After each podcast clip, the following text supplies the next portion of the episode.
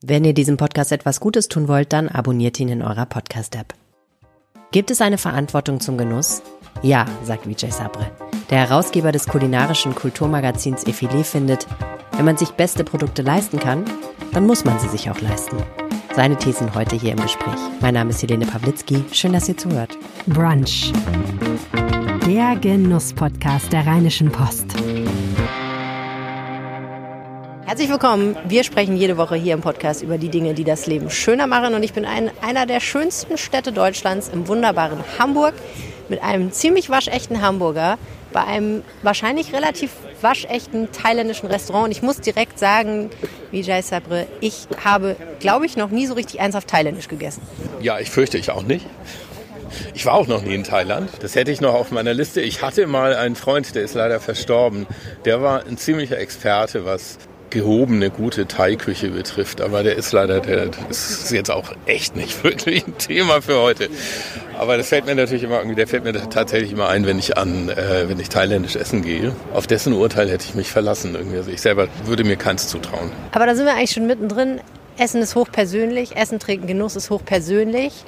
Und es ist relativ schwierig, darüber zu sprechen und zu schreiben. Und trotzdem tut ihr das mit eurem Magazin Effilé seit vielen Jahren sehr erfolgreich. Und du bist da an vorderster Front unterwegs als Autor, als Herausgeber, als Chefredakteur. Das ist, hast du dir zu deinem Beruf erwählt, über die Dinge zu sprechen, die das Leben schöner machen in der Beziehung? Ja, ich finde aber, das sind viel auch Sachen, die einfach essentiell sind für das Leben irgendwie. Also ich weiß, finde diese, diesen Gedanken, dass es das Leben unbedingt schöner macht, weiß ich gar nicht irgendwie. Also natürlich macht es schöner, aber ähm, ich glaube, man stößt da auch ganz oft auch ganz wesentliche Sachen. Und wir machen ja auch jetzt nicht wirklich explizit ein Fine Dining Magazin oder sowas irgendwie. Also das kommt da schon drin vor. Aber das ich würde jetzt mal behaupten, also für mich aus der Innensicht ist das nicht das zentrale Thema, Teil davon. Ähm, sondern es geht schon auch um Dinge wie, äh, wie ernähren wir uns, wie äh, haben wir vielleicht noch eine Zukunft, wenn wir ganz viel Glück haben oder solche Dinge irgendwie. Also solche Sachen geht es natürlich auch. Finde ich total spannend, dass du das sagst, wenn du sagst, das Essentielle. Also wir reden ja nicht nur darüber, dass der Mensch eine bestimmte Zahl an Kalorien, eine bestimmte Zusammensetzung in seinen Körper aufnehmen muss, sonst geht er ein, sondern wir reden ja darüber, dass wir als Spezies über unsere Nahrungsaufnahme sehr viel nachdenken und ganz ziselierte Formen der Herstellung von Nahrung erfunden und entwickelt haben, seit wir das erste Mal in irgendeiner Form Nahrung zubereitet haben und nicht einfach nur vom Strauch in den Mund. Und dieses Nachdenken darüber, das finde ich, sehe ich so als jetzt Leserin von eurem Magazin, von Effilé, als so das, wo ich sagen würde, okay, wenn ich beschreiben müsste, was ist Effilé, würde ich sagen, okay, es geht eigentlich um ein bisschen um den Überbau. Es geht auch tatsächlich um die Butter auf dem Brot, aber es geht auch um die Frage, was können wir denn über die Butter noch sagen, abgesehen davon, dass sie halt Butter ist. Ja, genau. Also wir sagen ja äh, kulinarisches Kulturmagazin. Wobei ganz lustig ist, dass uns erst zehn Jahre später eingefallen ist und ich dann dachte, hä, das ist doch eigentlich, das, das ist es eigentlich genau, was wir machen und man, das hätte man sich am Anfang auch ausdenken können, aber wir haben da ewig lange rumgetan und weil ich auch diesen Begriff Food-Magazin und sowas irgendwie eigentlich nicht so gerne mag irgendwie und wir sind da wirklich erst vor ganz kurzer Zeit draufgekommen. Was ist, was ist es? Partei. Zweimal Partei sogar. Einmal, einmal mit, einmal ohne. Ja. Ah, guck mal, fantastisch. Einmal mit Garnelen. Das kriege ich. Das ist vegetarisch. Danke. Schön. Dankeschön. Und habt ihr Dankeschön. Ja, fantastisch. Super, Partei. Ich will ja schon seit Ewigkeiten Partei essen. Du hast natürlich wahrscheinlich schon in deinem Leben mal Partei gegessen. Ich habe schon, aber wie gesagt, äh, das authentisch thailändische kenne ich leider auch nicht. Irgendwie, also ich kenne eigentlich auch nur so Hamburger Imbisspartei. Aber das ist ja ehrlich gesagt das, was ich immer denke, okay, alle machen jetzt einen auf Streetfood und ich meine, das ist ja im Endeffekt auch Streetfood, da wo es herkommt. Und ähm, man kann gar nicht mehr so richtig unterscheiden, was ist eigentlich Streetfood, was ist nicht Streetfood und bei, bei irgendwann nimmt ja jeder so das, das Hotdog oder die Currywurst und hebt sie dann auf das 800 Millionen Kilometer über dem Meeresbodenniveau und es ist dann gar keine Currywurst, eigentlich mehr ist gar kein, es ist nicht mehr Streetfood, aber eigentlich war es das mal so. Ich finde interessant den unterschiedlichen Umgang mit dem Handwerk. Und da ist es wirklich interessant, also da ist eigentlich Japan oder das Japanische interessant, weil in Japan hat das Handwerk einen ganz anderen Stellenwert und man geht mit Handwerk und mit Tradition ganz anders um. Und das ist ja zum Beispiel total, erstens total normal, dass so ein Stand, so ein Imbissstand genau ein Gericht macht. Nicht fünf oder auch nicht zwei oder drei, sondern es gibt eine Sache. Und die Chance ist relativ groß, dass sie das auch, diese eine, eine Sache, irgendwie, also ob, ob das, na gut, Sushi ist dann immer, immer noch mal irgendwie so ein, so ein, aber ob das jetzt, sagen wir mal, irgendwie so ein, so ein, so ein, so ein frittiertes Hähnchen, so Karage ist oder sowas. Und die Chance, dass sie das vielleicht sogar in dritter Generation machen, die ist gar nicht so gering. Und anders als bei uns, wo dann ja jeder immer irgendwie, also der, der Sohn immer sich überlegen würde, wie könnte er jetzt was ganz anderes machen, als der Vater gemacht hat, ist es da ja eher so, dass man seit drei Generationen immer versucht, das, was man macht, immer so ein bisschen besser zu machen. Und das finde ich, das kann schon ganz schön spannend sein. Und ich finde, dass Teile davon auch in dieser Streetfood-Bewegung auch bei uns angekommen sind. Ob bewusst oder unbewusst. Und weil wir auf der anderen Seite ja irgendwie so, ein wahnsinnig, so eine wahnsinnig schnelle Entwicklung haben, irgendwie das irgendwie, es muss halt alles ständig irgendwie wieder total neu sein und, und ungewöhnlich und sowas und dann ähm, und Handwerk zeichnet sich ja eigentlich schon dadurch aus, dass man eben auch versucht, Sachen richtig gut zu machen. Aber das ist natürlich jetzt auch keine Antwort auf die Frage, sondern ist auch jetzt so dahergeredet. Nee, aber finde ich total eine gute, also hat mir jetzt gerade einfach nochmal eine neue Perspektive auf diesen Gedanken geöffnet, finde ich super. So habe ich das noch nie gesehen tatsächlich, sondern ich habe es immer so gesehen als, jetzt versuchen wir auch noch an irgendeine simple Idee was Schönes dran zu basteln, damit es sich besser verkauft, aber dass da auch ein ehrliches Bemühen unter Umständen dahinter steckt, eine gute Idee noch besser zu machen. Durch eine bestimmte Exekution zum Beispiel, finde ich richtig, richtig guten Gedanken und würde mir die nächste Currywurst, wo Blattgold drauf gegeben wurde, vielleicht etwas einfacher im Genuss machen. Vielen Dank. Ah, super. Hier kommt noch das heilige Basilikum. Danke, danke. Jetzt müssen wir aber, glaube ich, mal essen, sonst wird es kalt und das wäre wirklich eine Schande. So, ein paar Tage später und ich weiß überhaupt nicht mehr, wo wir gerade drüber gesprochen haben. Aber macht vielleicht nichts. Wir haben über jede Menge Dinge in der Zwischenzeit gesprochen. Und wir waren ein bisschen bei der Frage, glaube ich, wenn man über Essen und Genuss nachdenkt, wo landet man dann eigentlich? Und du machst das ja jetzt schon mit deinem Magazin sehr, sehr lange. Was hast du für Erkenntnisse gezogen aus den letzten Jahren, wo du sagst, so ja, wenn ich jetzt das alles auf einen Nenner bringen müsste, das ist es? Was ich mehr und mehr gelernt habe, ist, dass es eigentlich mir auch vor allem um Produkte geht, Produktqualitäten, solche Sachen, also ob das ähm, also wo, wo das Fleisch herkommt, wobei ich jetzt auch sagen würde, also mir ist es, ich weiß gar nicht, ob es mir so wichtig ist zu wissen, wo es herkommt, aber ich glaube schon, dass ich die Qualität unterscheiden kann und dass man dann schon merkt irgendwie, also das liegt einfach natürlich auch daran, dass sich das sonst wirtschaftlich gar nicht betreiben lässt, dass man oft, wenn man eben in eine vergleichsweise einfache Gastronomie geht, dass das gar nicht anders geht, als dass dann da eben auch Produkte verarbeitet werden, die man vielleicht nicht wirklich essen will muss man so deutlich sagen. Auch das, was wir jetzt hier hatten, das war ja auch irgendwie, das war ja eigentlich irgendwie alles ganz prima, aber wenn man es jetzt runterbricht, ist das irgendwie so ein Teller Nudeln irgendwie und dann sind da irgendwie drei Fertigsoßen drauf. Und dann wird das einmal durchgerührt. Ne? Und das mit dem Ei, wie sie es gemacht haben. Also die haben da ja so ein, ähm, praktisch so, ein, so, ein, so eine Eihülle draufgelegt auf das Partei, habe ich so auch noch nicht gesehen. Das ist irgendwie auch, das ist ganz cool gemacht und irgendwie aber am Ende, also es ist natürlich, das Gericht ist dann nachher nicht teuer, aber irgendwie das, was auf dem, auf dem Teller ist, ist nicht teuer und vom Handwerk her ist es jetzt auch nicht wirklich aufwendig. Ne? Und aber müsste es das sein aus deiner Sicht? Naja, ich würde es natürlich deutlich spannender finden, wenn jemand diese ganzen Soßen, die da drin sind, selber gekocht hätte. Weil dann wären die eben auch nicht so, wie man sie irgendwie schon hundertmal woanders gegessen hat. Also eine Bloggerin, mit der saß ich mal gegenüber und die sagte dann den wirklich klugen Satz, die sagte irgendwie, ich habe einfach keine Lust mehr, irgendwo hinzugehen zum Essen, wo ich dann das Gefühl habe, ich kann es eigentlich zu Hause besser. Also das soll sich jetzt gar nicht so überheblich anhören, irgendwie, aber wenn das so Sachen sind, wo man dann irgendwie drei so Pasten aus dem, aus dem Glas zusammenrührt und sowas, das sind dann so Sachen, das kann man zu Hause zumindest auch genauso gut. Ne? wahrscheinlich würde ich mir ein besseres Huhn leisten oder so.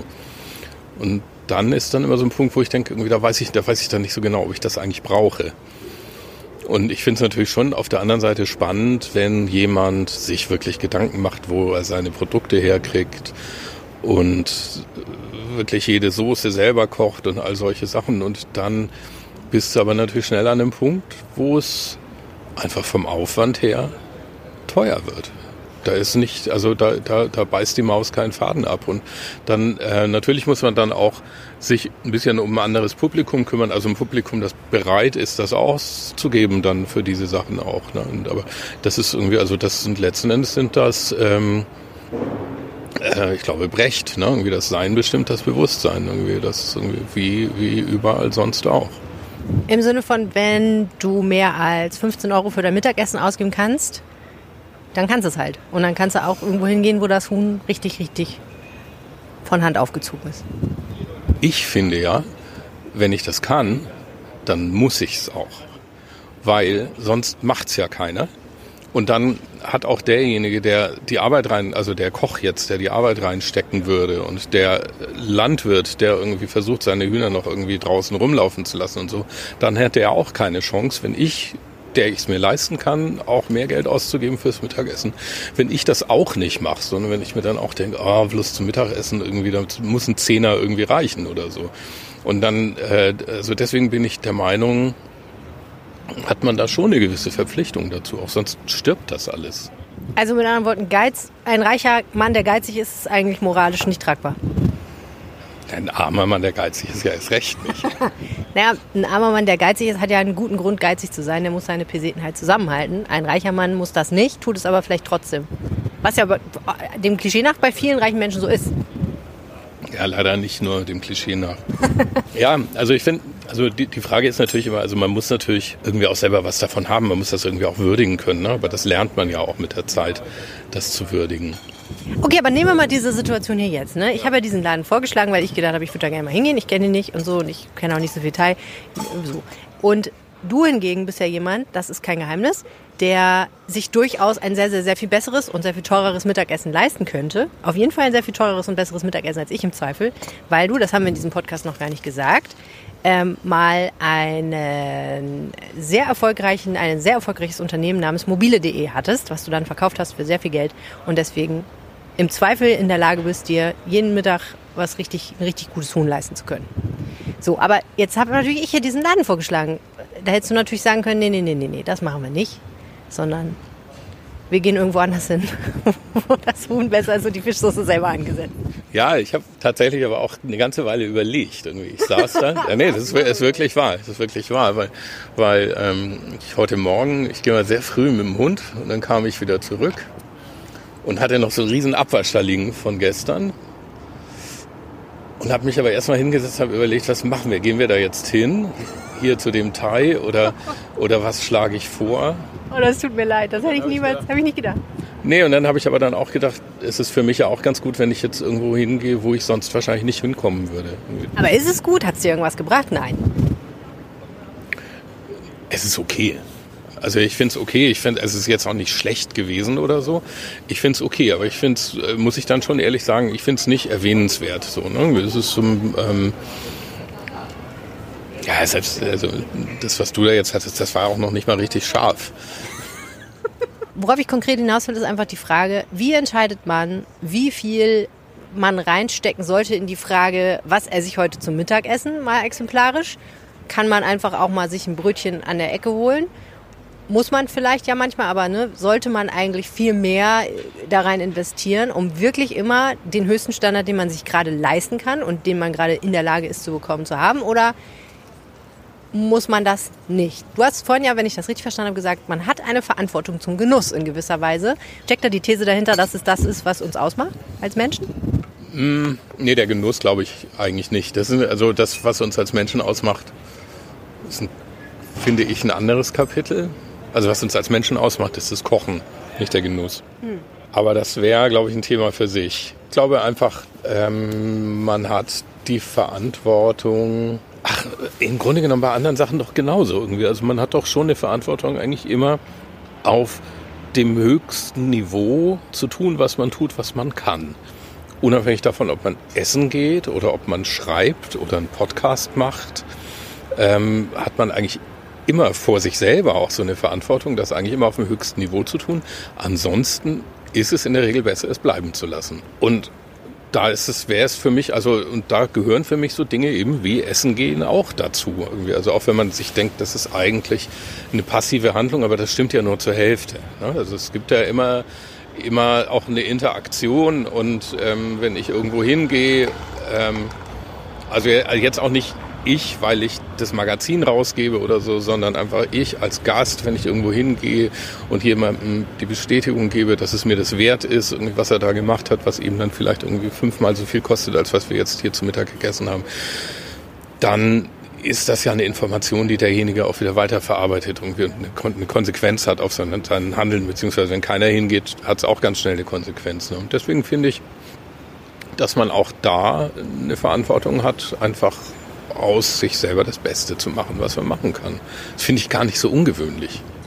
Ich habe das gerade gelesen in einem Porträt über den Koch David Chang, der ähm, in New York hauptsächlich sehr viele Restaurants oder mehrere Restaurants hat und damit sehr erfolgreich war. Und das Porträt, ich glaube aus dem New Yorker, begleitet ihn bei der Eröffnung äh, seines, boah, ich weiß gar nicht, Co, der Koba. Ne? Das ist eine ziemlich alte Geschichte, ne? Oder so der Text, ja. ne? den kenne ich auch. Er sagt im Grunde genommen genau das. Er sagt, ähm, ich bin nicht ein super geiler Koch. Ich bin nicht der beste Koch.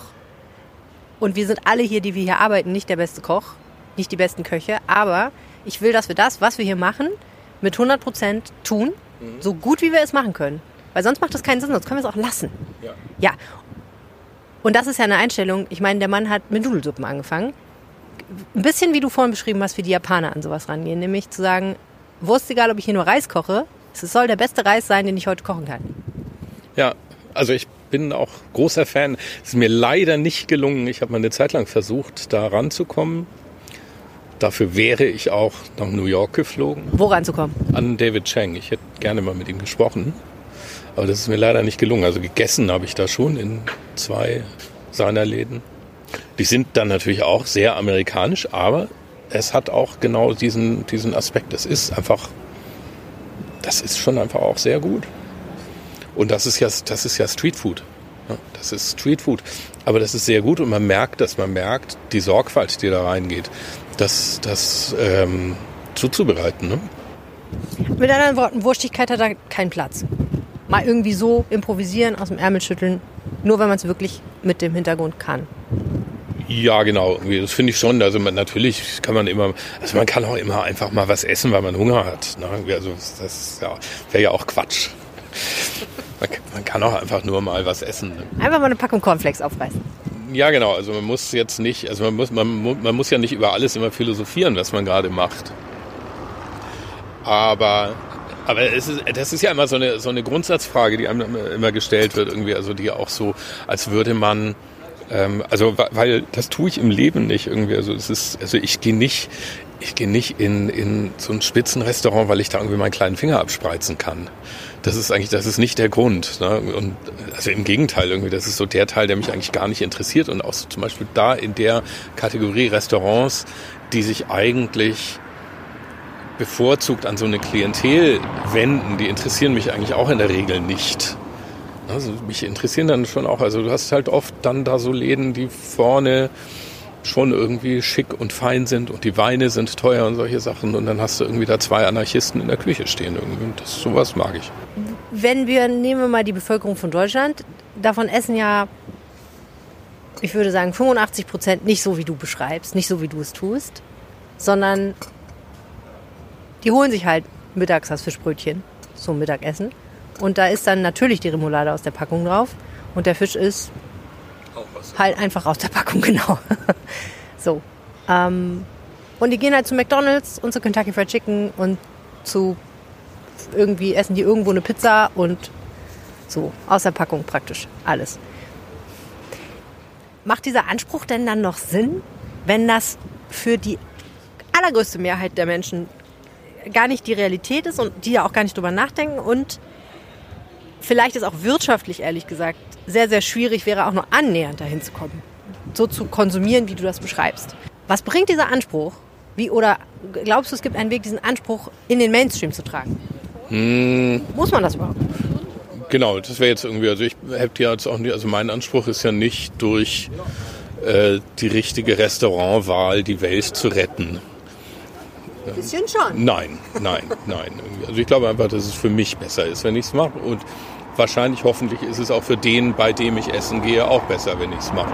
Und die, das ist eigentlich so der kleine Kosmos, der mich da interessiert. Irgendwie. Also ob das den Rest der Welt ähm, rettet. Das, da glaube ich eh nicht dran. Also ich glaube nicht, dass man durch äh, irgendwie veränderten Konsum oder sowas die Welt rettet. Irgendwie, das halte ich für eine ganz, äh, ganz schwierige These irgendwie. Also das, das hat für mich so was Erbsündenhaftes irgendwie. Jeder ist schuld irgendwie, weil jeder irgendwie falsch konsumiert. Irgendwie, das ist mir eigentlich eher zuwider. Da bin ich, also da bin ich nicht dabei. Nee, ich glaube, dass es für mich besser ist. Würde mich freuen, wenn ich ab und zu mal jemanden auch von was überzeugen kann. Vielleicht auch jemanden irgendwo ein kleines bisschen besser zu kochen oder so. Ne? Also es muss ja nicht nur äh, sein, wie viel Geld man jetzt im Restaurant ausgibt. Und jetzt mal abgesehen davon ist es natürlich so, also das wird ja auch alle Jahre runtergebetet. So prozentual geben wir Deutschen einfach auch sehr wenig Geld fürs Essen aus. Ne? 15 Prozent ungefähr.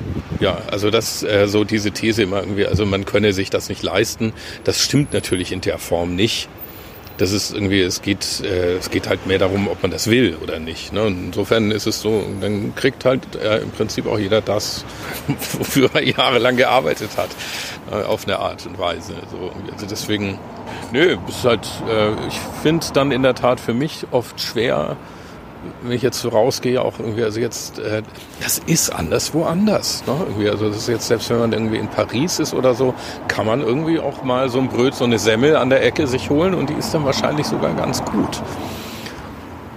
Und das ist hier teilweise schon ganz schön schwer. Und man staunt dann immer, dass das so klaglos hingenommen wird. Und man sich dann immer fragt, merkt ihr das nicht? Vielleicht merken es die Leute wirklich nicht, ich weiß es nicht. Man steckt ja nicht drin. Nee, und Essen ist ja viel so Sozialisation. Insofern. Es erinnert mich immer an den Witz mit dem Gewürz der Seligen. Kennst du den? Ähm, nee. Witwer heiratet nochmal und seine Frau kocht und gibt sich große Mühe, es ihm schön zu machen. Er sagt, weißt du, ist alles okay, aber irgendwie, da fehlt was. Die Selige, die hat immer dieses eine Gewürz benutzt. Das hat so toll geschmeckt immer. Ich weiß nicht. Und sie kocht und sie kocht und jeden Tag kommt nach Hause und sagt, ist in Ordnung, aber das Gewürz der Seligen, das ist da nicht dran. Und irgendwann eines schönen Tages verbrennt sie das Essen. Und er nimmt einen Bissen und sagt, du hast es gefunden, das Gewürz der Seligen. ja.